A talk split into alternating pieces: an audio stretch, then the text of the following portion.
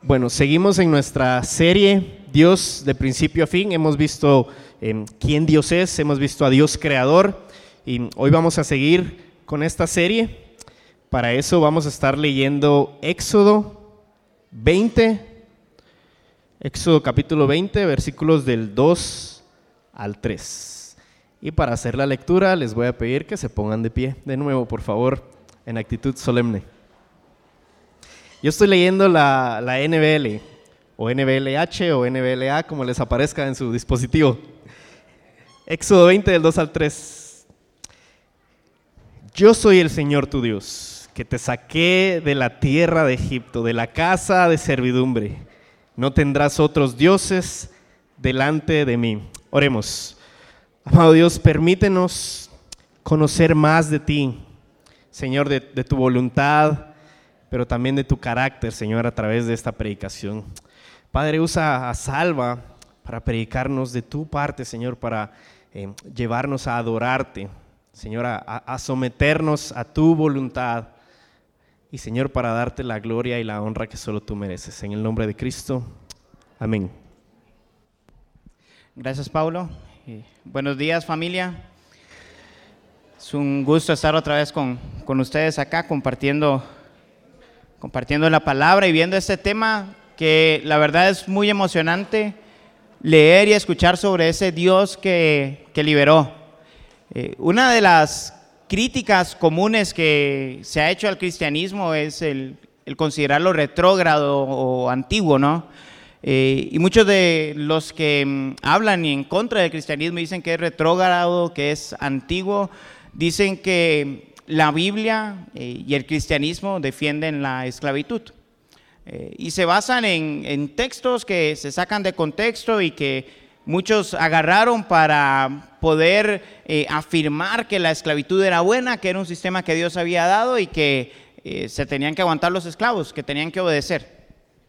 Textos como tal vez Efesios y Colosenses, donde Pablo le dice a los esclavos que obedezcan a sus amos en todo, la gente dice, Pablo estaba de acuerdo con la esclavitud porque si estuviera en contra, les hubiera dicho que se sublevaran, que se levantaran en contra de sus amos. O el hecho de que Jesús no diga nada respecto a la esclavitud. Muchos eh, ateos, agnósticos, eh, personas que no creen en el cristianismo llegan y dicen, bueno, si Jesús no habló en contra de la esclavitud, estaba a favor de la esclavitud. Lo cual no tiene mucha lógica su argumento, pero bueno, es lo que lo que se dice, lo, que se habla, ¿no? Eh, para todo esto hay una respuesta. Eh, hay personas que lucharon en contra de la esclavitud, que fueron guiadas por su fe cristiana para luchar en contra de la esclavitud. Dos ejemplos de ello puede ser John Newton y em, Wilberforce, William Wilberforce. Em, ellos durante el siglo XVIII lucharon para que se aboliera la esclavitud en el Parlamento británico, en, Gran Bretaña. Eh, y de ellos dos, tal vez el, uno de los más conocidos es John Newton. Eh, John Newton durante 11 años trabajó como negrero. Negrero era el término que se utilizaba para aquellos que esclavizaban a personas de África y las llevaban a las colonias eh, inglesas. Y él era muy conocido porque era muy cruel con todos los esclavos que estaban en su poder. Fue una persona muy cruel. Pero en 1748, eh, él tuvo, él fue eh, reconciliado con Dios. Dios cambió su corazón. Y digo que él es muy conocido porque esa experiencia que él tuvo, en la cual él reconoció la vida pecaminosa, vana y esclava del pecado que él tuvo, y, él escribió un himno muy conocido, que es Sublime Gracia. Yo creo que todos han escuchado ese himno. Y cuando él dice, fui ciego, mas ahora yo puedo ver, definitivamente él estaba hablando de toda la situación de vida que él había tenido, porque inmediatamente después de su conversión, él dejó de ser negrero. Estudió teología, se volvió un pastor y 38 años después, junto con William Wilberforce, empezaron a luchar en contra de la esclavitud, en Inglaterra, en Gran Bretaña. Y en 1833 ellos lograron ver cómo Gran Bretaña abolía la esclavitud. Pero para mí ese no es el, caso, la defensa más fuerte en contra de, esta idea de que el cristianismo promueve la esclavitud, que no habla de libertad. Tenemos un Dios que libera. Toda la Biblia nos habla de un Dios que está liberando a su pueblo. Y esa es la más fuerte defensa en contra de este absurdo argumento. Y en Éxodo podemos ver eso, la más grande historia de liberación que pudo haber pasado está escrita en Éxodo. Ahí podemos ver a Dios con todo su poder liberando a su pueblo. La historia de redención política más grande que existe está ahí escrita. Y de eso es de lo que vamos a hablar hoy. Vamos a ver en, estos dos versículos, en Éxodo 20, versículos 2 y 3, eh, tres cosas. Vamos a responder a tres preguntas. ¿Por qué Dios libera? ¿A quién Dios libera? ¿Y para qué? Es que Dios está liberando. Y podemos ver en la primera parte del versículo 2 que Dios liberó porque Él es Dios. Éxodo 22 dice, yo soy el Señor tu Dios. Esas son las primeras palabras, esa es la primera frase y parece una frase muy sencilla, pero tiene mucho contenido ahí adentro. Recordemos que en ese momento, en Éxodo 20, Israel está a las faldas del monte Sinaí y él está a punto de recibir la ley que Dios les va a dar para que ellos sean su pueblo. Pero ¿qué pasó antes de eso? Desde Éxodo 1 vamos viendo cómo Israel estaba viviendo en Egipto y cómo los, el faraón los esclavizó y los torturaba, los lastimaba, a tal punto que empezaron a matar a los bebés varones del pueblo de Israel para acabar con ellos, para evitar que se levantaran y buscaran libertad. Y el pueblo de Israel clamó y Dios escuchó ese clamor y ¿qué fue lo que hizo él? A través de diez plagas, Dios luchó contra todos los dioses de Egipto, empezando con el río Nilo, la fuente del alimento de los egipcios, la fuente que les daba agua a sus ganados, la fuente que regaba su agricultura, la fuente que les daba el agua que ellos necesitaban para vivir. Dios luchó contra ese Dios de ellos y lo venció. Y podemos ver en las últimas dos plagas que Dios lucha contra los dos dioses más grandes de los egipcios y los derrota contra Ra, el dios sol, el supremo dios de los egipcios. Dios llega y tapa el sol, queda todo en oscuridad para Egipto. Porque el pueblo de Israel sí tenía luz. Y no solo eso, sino que lucha Dios contra el hijo de Ra, el faraón, y lo vence, matando a su primogénito y los primogénitos de todo Egipto. Dios liberó porque Él es Dios. ¿Quién, ¿Quién podía hacer eso? ¿Quién podía luchar en contra del imperio más grande de ese momento y vencerlo para liberar a Israel? ¿Acaso podía Israel hacerlo? No, ellos no podían. Pero eso no fue todo. O sea, Israel sale de Egipto ¿Y qué es lo que envía Dios? Una columna de fuego en las noches para que los guiara, una nube en el día para que los tapara, hace que crucen el mar rojo seco, lo parten en dos y ellos pueden cruzar. Y cuando el ejército de Egipto va corriendo detrás de ellos, simplemente deja que todo el agua caiga encima de ellos y destruye el ejército del imperio más poderoso del mundo conocido hasta ese entonces. Y después de eso, Dios les da agua a través de un oasis que tenía agua amarga y la transforma en dulce. En la peña de Oreb Dios les da agua y cuando ellos tienen hambre les manda maná. ¿Quién podía hacer todo eso? ¿Quién podía generar ese tipo de libertad? Solo alguien que fuera Dios. Solo Dios. Dios liberó a Israel porque Él es Dios. Y en Éxodo 20 ellos están a punto de recibir su ley, la ley que Dios les va a dar, porque Dios les está diciendo, ustedes son mi pueblo. Yo soy el Señor tu Dios. Yo te liberé. Dios había demostrado que su elección de Israel como pueblo en buen chapín no eran casacas, era verdad. No los iba a dejar esclavos por siempre, los iba a liberar.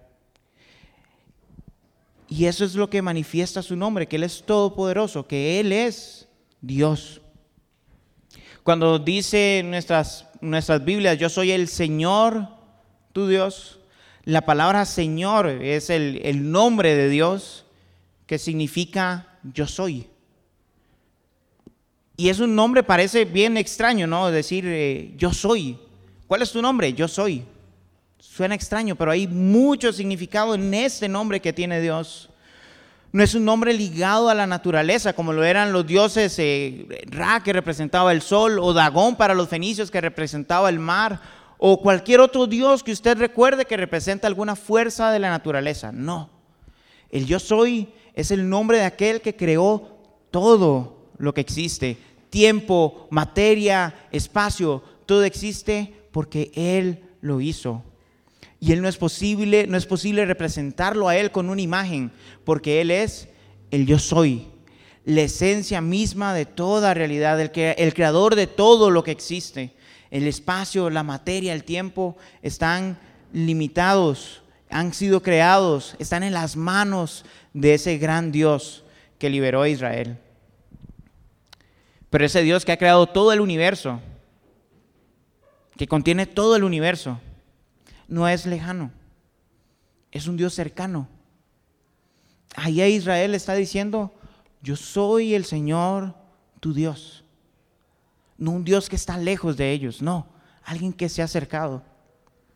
Y así como Él estuvo presente en ese momento de liberación, Él está presente hoy entre nosotros.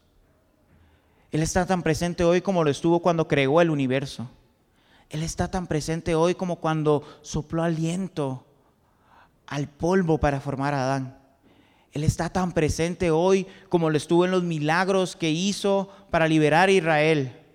Él está tan presente hoy con nosotros como lo estuvo cuando murió en la cruz para liberarnos de nuestra esclavitud al pecado.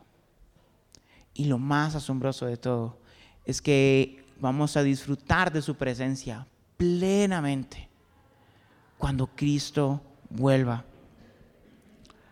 Intentar definir a ese Dios que ha creado todo y que es trascendente, pero que está cerca de nosotros es difícil. No hay palabras humanas que puedan expresar la idea de ese yo soy claramente, de forma que el, ser humano entienda por completo a Dios. Eh, a pesar de ello, eh, John Piper hace, da una frase respecto a lo que significa este nombre que creo que es muy atinada y para nuestras mentes finitas eh, nos ayuda a entender por qué Dios liberó. Dice Piper, Dios es la realidad absoluta. No hay realidad fuera de Él, a menos que Él así lo desee y la cree. Él es todo desde la eternidad, ningún espacio, ni universo, ni cosa, ni vacío, solo Dios. Dios es totalmente independiente. No depende de nada que asegure su existencia, ni necesita nada que lo sostenga, ni que lo aconseje, ni haga que Él sea lo que Él es. Todo lo que no es de Dios, no, todo lo que no es Dios, perdón, depende enteramente de Dios. Todo el universo en comparación a Dios es como nada. Y esta gran definición de Piper es muy pequeña comparado a todo lo que Dios es. Y aunque todo lo que ha expresado va más allá de nuestra mente, Dios es más grande que eso. Y si Dios liberó a Israel, y si Dios libera hoy a la humanidad del pecado, es porque Él es Dios. Es porque Él es todopoderoso, porque Él lo puede hacer. Su divinidad, su poder, su misericordia, su amor, su gracia, quedaron demostrados cuando Israel cruzó ese mar y fue liberado por Dios, porque Él es Dios. Y en esta frase pudimos ver por qué Dios puede liberar a, a Israel, pero lo que sigue nos dice qué es lo que él qué es lo que él hizo. La primera frase nos dice por qué Dios libera y lo que sigue adelante en el mismo versículo nos dice qué es lo que Dios hizo. Dios liberó a la humanidad que es esclava. Después de declararle al pueblo quién es Él, Dios le recuerda qué es lo que Él hizo por ellos. Dice el versículo 2 completo, yo soy el Señor tu Dios, que te saqué de la tierra de Egipto, de la casa de servidumbre. Dios redimió a Israel. De hecho, en Éxodo es el, el primer libro en el que se menciona esta palabra redención, en el significado de comprar, de pagar por la libertad de alguien más. ¿Y a qué costo Dios compró la libertad de Israel? La agricultura, la ganadería, la salud, la vida, el poder del imperio más grande del momento cayó por el poder de Dios. Ese fue el costo de la libertad de Israel. Dios lo pagó y eso fue una pequeña muestra de todo su poder. Pero eso nos hace pensar ahora cuál es el costo de nuestra libertad. El costo de nuestra libertad por la esclavitud. Dios a Israel le había anticipado que Él iba a pagar para que ellos fueran libres. En Éxodo 6, versículo 6, les dice, por tanto, dile a los israelitas, yo soy el Señor y los sacaré de debajo de las cargas de los egipcios. Los libraré de su esclavitud y los redimiré con brazo extendido y con grandes juicios. Los tomaré a ustedes por pueblo mío y yo seré su Dios. Sabrán que yo soy el Señor, su Dios que lo sacó de la tierra, que lo sacó de debajo de las cargas de los egipcios. ¿Cumplió Dios con esa promesa? Sí, la cumplió, los liberó. Y en Génesis 3:15 habíamos visto con Justin que Dios prometió que un descendiente de la mujer pisaría a la serpiente y acabaría con todo el mal. Y esa promesa de redención, Él también la cumplió y la está cumpliendo a través de Cristo Jesús. Ese fue el precio de nuestra redención. Ese fue el precio de nuestra libertad, del pecado, de las consecuencias de la caída y de la muerte. El justo por los injustos. Aquel cuya sangre era pura, la derramó por nuestra sangre llena de la inmundicia del pecado. Aquel que era libre para vivir por completo la voluntad de Dios, aquel que era la voluntad de Dios, murió para que nosotros, esclavos del pecado, miserables en nuestra condición de estar lejos de Dios, podamos hoy tener vida en Él. El que debía vivir eternamente, murió por todos nosotros que debíamos morir eternamente para darnos vida. Dios liberó a la humanidad que está esclavizada, a su pueblo, a los que escogió, porque Él es Dios, porque Él lo prometió, porque Él lo iba a cumplir. Y, Pablo en Romanos 6 Versículo 6 describe muy bien esto. Dice, sabemos esto, que nuestro viejo hombre fue crucificado con Cristo, para que nuestro cuerpo de pecado fuera destruido, a fin de que ya no seamos esclavos del pecado Dios miró la condición de la humanidad. Dios vio nuestra necesidad de que alguien nos salvara, de que alguien cambiara nuestros corazones, de que alguien nos liberara de las cadenas de la esclavitud, de las consecuencias del pecado y de la muerte.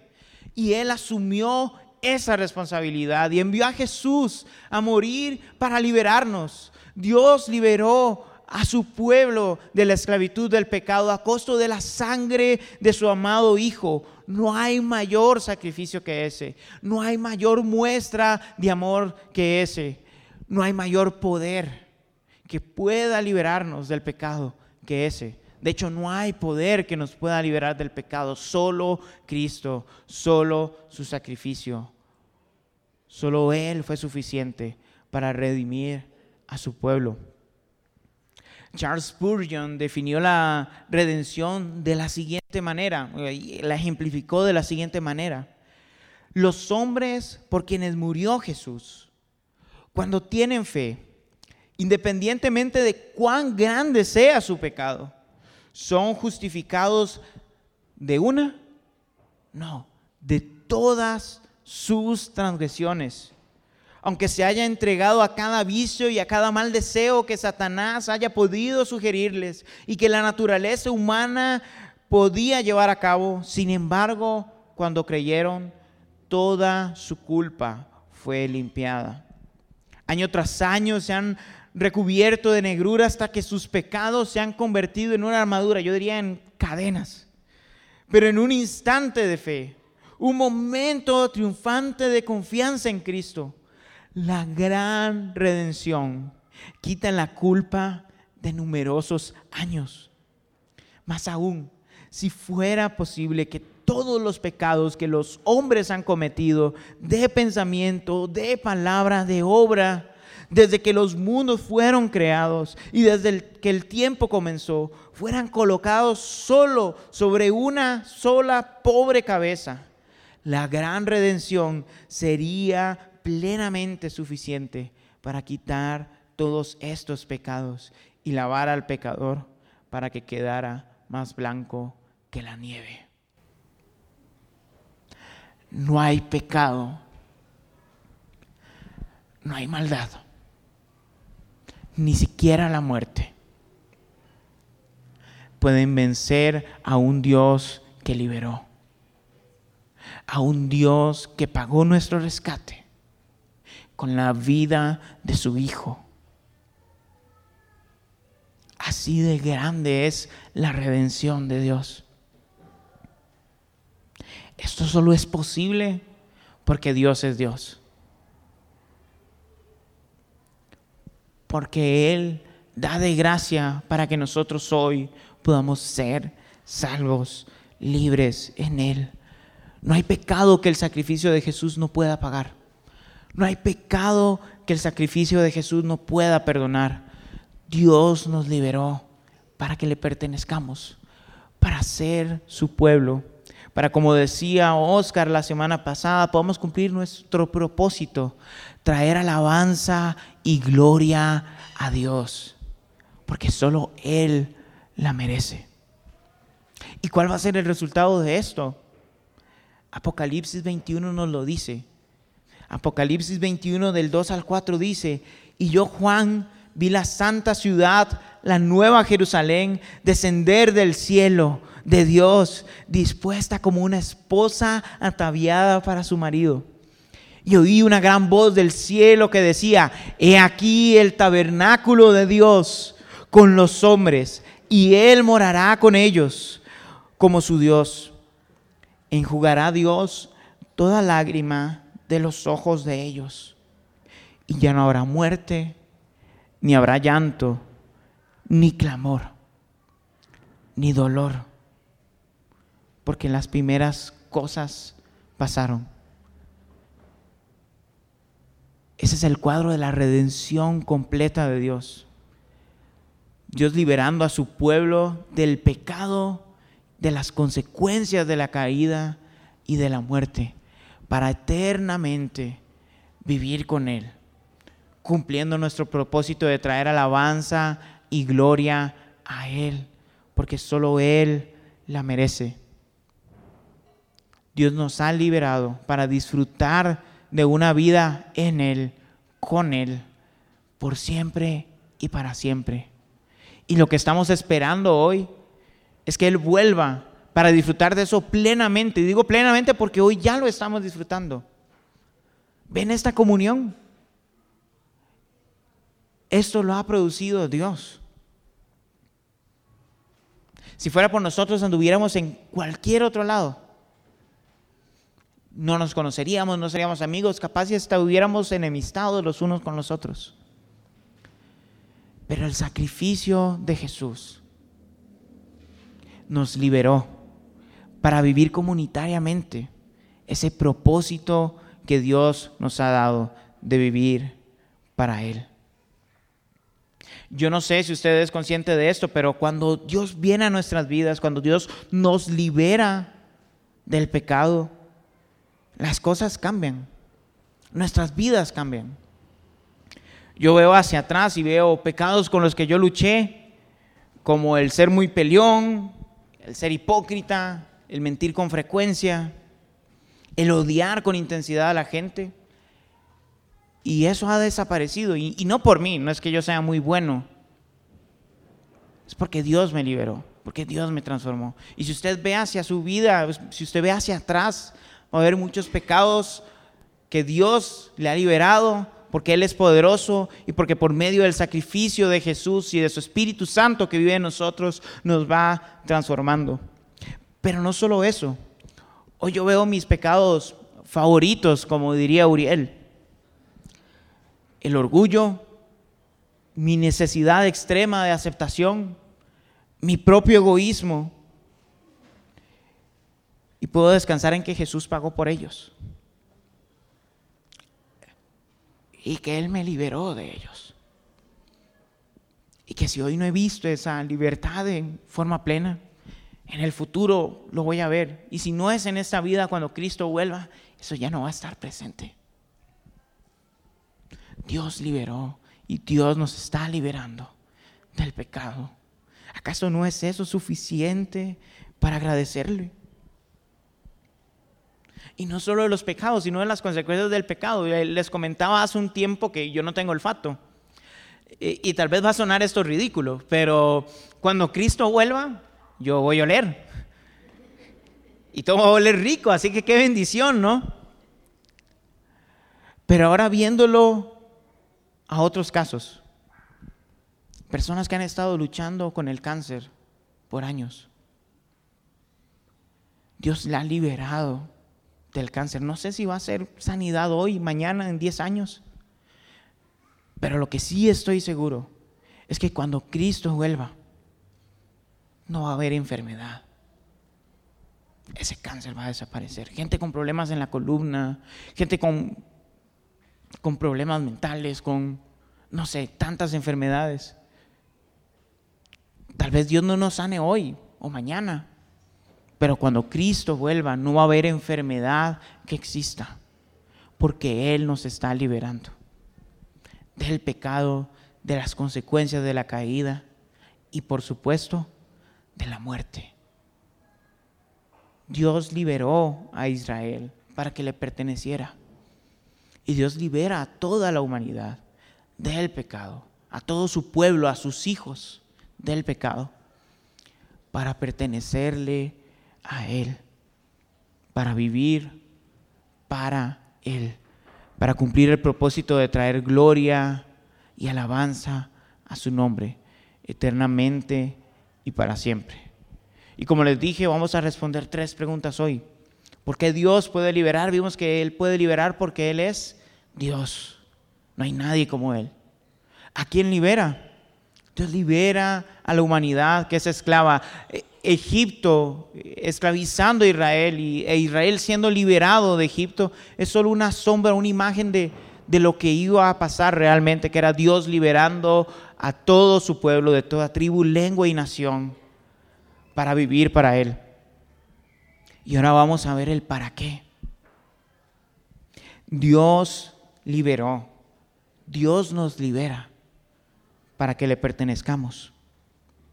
Dice el versículo 3 de Éxodo 20, no tendrás otros dioses delante de mí.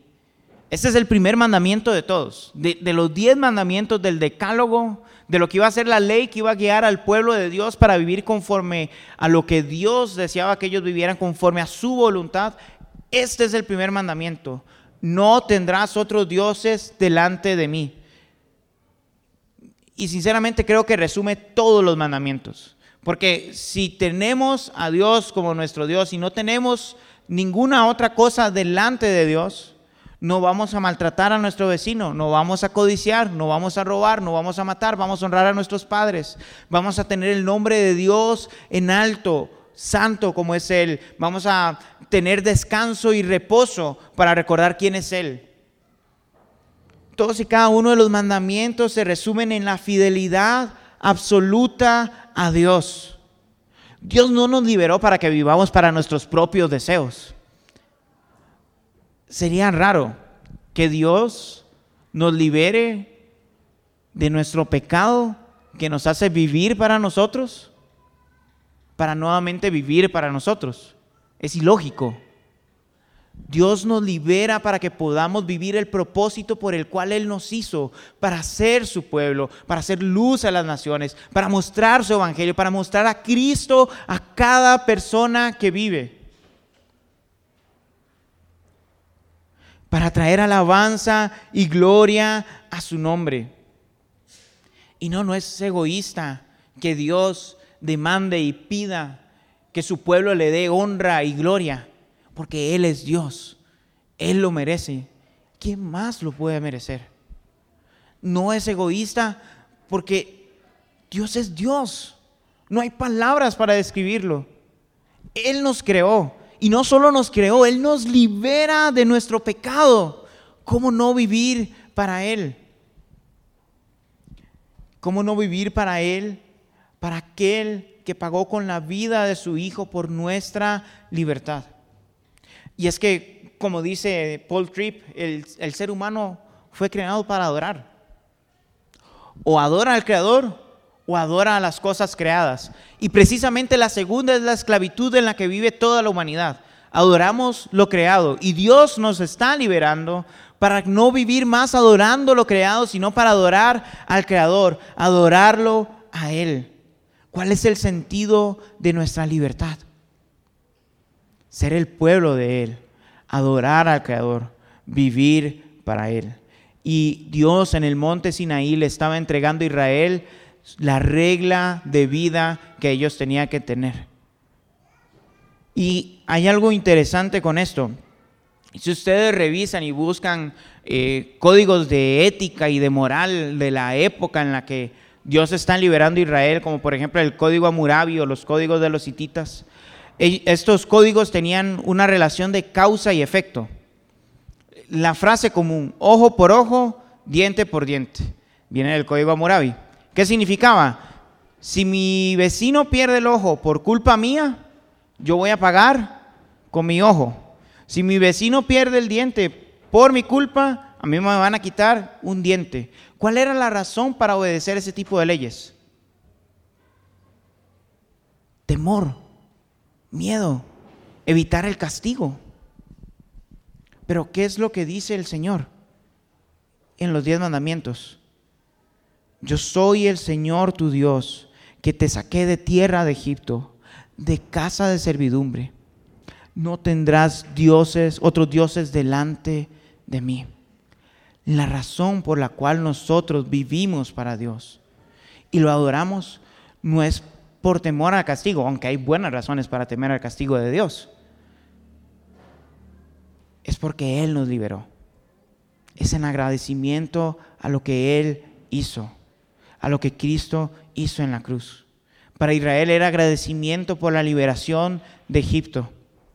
Para nosotros es agradecimiento porque nos ha liberado de la esclavitud del pecado.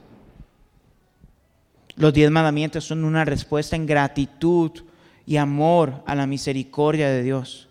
Y aunque muchas veces nos dicen que el Antiguo Testamento trata solo de la ley, aquí hay gracia. Porque obedecemos, porque Dios nos liberó. Somos fieles porque Dios ha sido fiel. Somos su pueblo no porque seamos capaces de cumplir su estándar, sino porque Él nos liberó. Porque Él nos liberó. Y a pesar de eso, ni Israel ni nosotros, si somos sinceros, somos capaces de cumplir la ley de manera perfecta.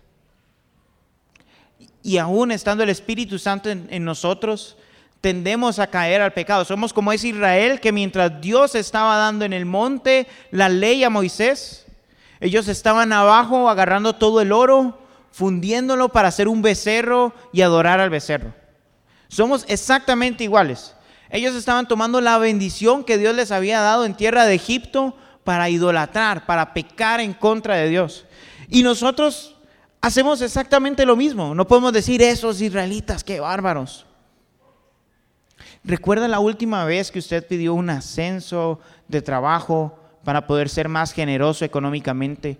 Y cuando lo obtuvo, en vez de acercarse a otras personas y ser generoso, empezó a vivir para su trabajo. ¿Recuerda la última vez que hizo votos para que Dios salvara, sanara a alguien, como si sus votos lo fuera a sanar a esta persona? Y cuando es sana, usted simplemente se olvidó de Dios. Esas son muestras de que somos exactamente igual a Israel. Los seres humanos tenemos una habilidad especial para transformar las bendiciones de Dios en ídolos. Somos buenos para eso. Excelentes en pecar. ¿Y cómo saber para qué dioses vivimos? Las siguientes preguntas nos pueden ayudar a reflexionar un poco en cuáles son nuestros dioses funcionales, aquellos en los que depositamos nuestra confianza y vida. ¿En qué inviertes más tiempo? ¿Dónde pasas la mayor parte de tu tiempo? ¿Qué o quién te hace sentir seguro y no estarías dispuesto a vivir sin su presencia? ¿Pensaste en Dios o se vino a tu mente algún familiar?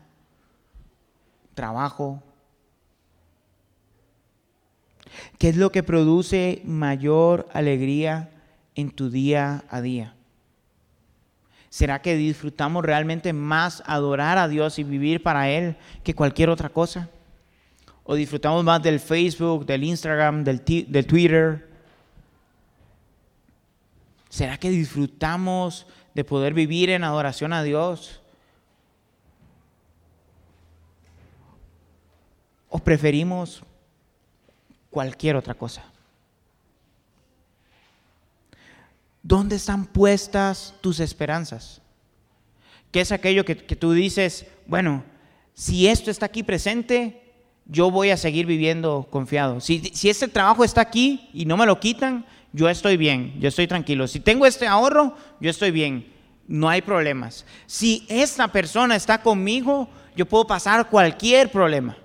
Hace poco, en, medio del coqueteo normal que tengo con mi esposa, le dije, mira, si estoy en Guatemala, si estoy en Costa Rica, si estoy en Perú o en China, si tú estás a mi lado, es excelente. Ahí anótenla. Pero ¿qué revela eso de mi corazón? ¿Quién está siendo mi Dios en ese punto?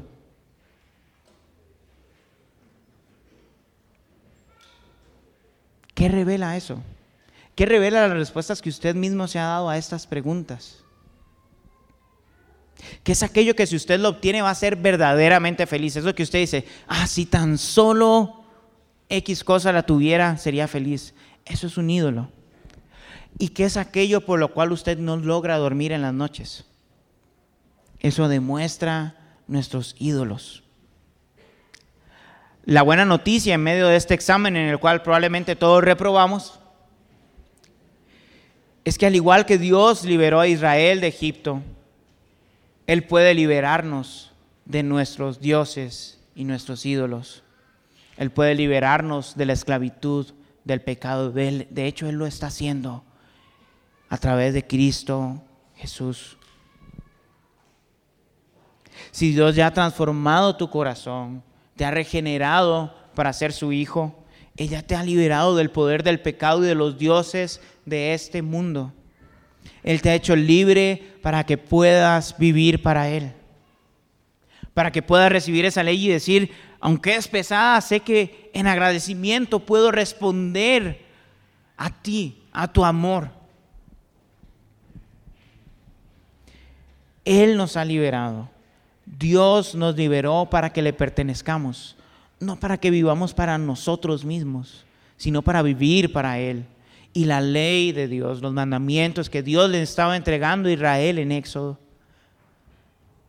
son la regla de vida, la pauta que nos guía para poder vivir en la voluntad de Dios. Dios quiere, desea el mayor bienestar para nosotros y eso no es darnos un carro del año, el mejor trabajo, la mejor esposa, la mejor familia, la mejor casa, los mejores vecinos, no. Es vivir para su propósito de traer alabanza y gloria a Él. Es poder vivir con Cristo en el centro de nuestra vida y que todo lo que hagamos gire alrededor de Él. No son las circunstancias, no son las cosas materiales, no son las personas que están alrededor de nosotros. Lo mejor para nosotros ya vino y es Cristo Jesús. Lo que nos libera del pecado ya vino y es Cristo Jesús. Es su sacrificio en la cruz. Y si lo tenemos a Él, tenemos libertad plena y completa para poder vivir para el propósito por el cual fuimos hechos. Dios nos liberó para que le pertenezcamos. Dios nos liberó y no hay mayor libertad que vivir para Él. John Newton en 1748, cuando transportando negros, fue transformado por el Señor. En su himno escribió precisamente eso. Fui ciego yo, mas ahora puedo ver fui perdido, pero Él me halló. El que trataba a esclavos se dio cuenta de su propia esclavitud, de su pecado, de su necesidad de redención. Y cuando Dios vino a él y le dijo, yo soy el Señor tu Dios, su vida cambió. Pasa exactamente lo mismo con nosotros. Cuando Él viene a nuestras vidas, nuestras vidas cambian y hayan libertad en Él. Y tal vez usted ahorita esté pensando, pero ¿cómo? ¿Cómo si todavía lucho con el pecado? ¿Cómo si todavía día a día me escondo de Dios porque he pecado en contra de Él? Aquí es donde las palabras de Jesús, recopiladas en Juan 8, se hacen patentes y una esperanza para nuestra vida. Dijo entonces Jesús a los judíos que habían creído en él, si vosotros permaneciereis en mi palabra, seréis verdaderamente mis discípulos y conoceréis la verdad y la verdad os hará libres. Y ellos le respondieron, linaje de Abraham somos y jamás hemos sido esclavos. ¿Cómo dices tú, somos libres? Jesús le respondió, de cierto, de cierto te digo, que todo aquel que hace pecado, esclavo es del pecado. Y el esclavo no queda en la casa para siempre. El Hijo sí queda para siempre. Así que si el Hijo os libertaré. Seréis verdaderamente libres. Y al igual que estos judíos no reconocían que eran esclavos a algo, nosotros tendemos a no reconocer que somos esclavos del pecado. Pero si el Hijo nos libera, realmente somos libres. Si sus palabras permanecen en nuestro corazón, realmente somos libres. Si hemos depositado nuestra confianza en que Dios nos liberó para pertenecerle, el Hijo nos libera y somos verdaderamente libres del pecado. Dios nos liberó para que le pertenezcamos, porque Él es Dios. Solo Él podía liberarnos nos liberó porque somos esclavos del pecado, aunque no queramos reconocerlo. Si Cristo no nos libera, no somos libres. Y nos liberó con el propósito de pertenecerle a Él, de ser su pueblo que vive bajo su voluntad por la obra de Cristo. Ahora ven por qué el cristianismo se opone a la esclavitud. Es porque promueve la única y verdadera libertad. La libertad que Cristo compró en la cruz con su sangre.